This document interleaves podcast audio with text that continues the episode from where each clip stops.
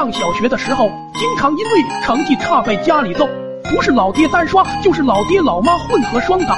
记得有次幸运的逃过一劫，那次数学考试考了九分，我怀着忐忑不安的心情回家，来到家门口，我悄咪咪的在门口观察了一下敌情，看到没人，我就放心的走进家门。可谁知这时老爹气喘吁吁的从房间里面走出来，还小声嘀咕着累死我了。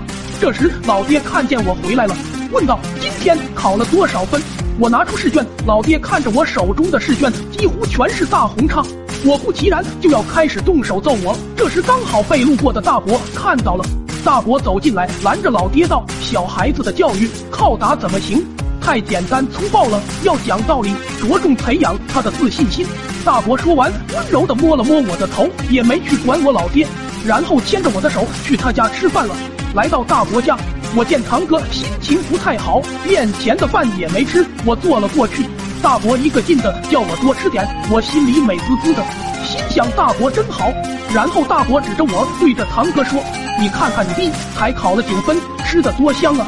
你呀要相信自己，下次认真考好就行了。八十多分就不吃饭了。”听了这话，我瞬间觉得面前的饭菜不香了。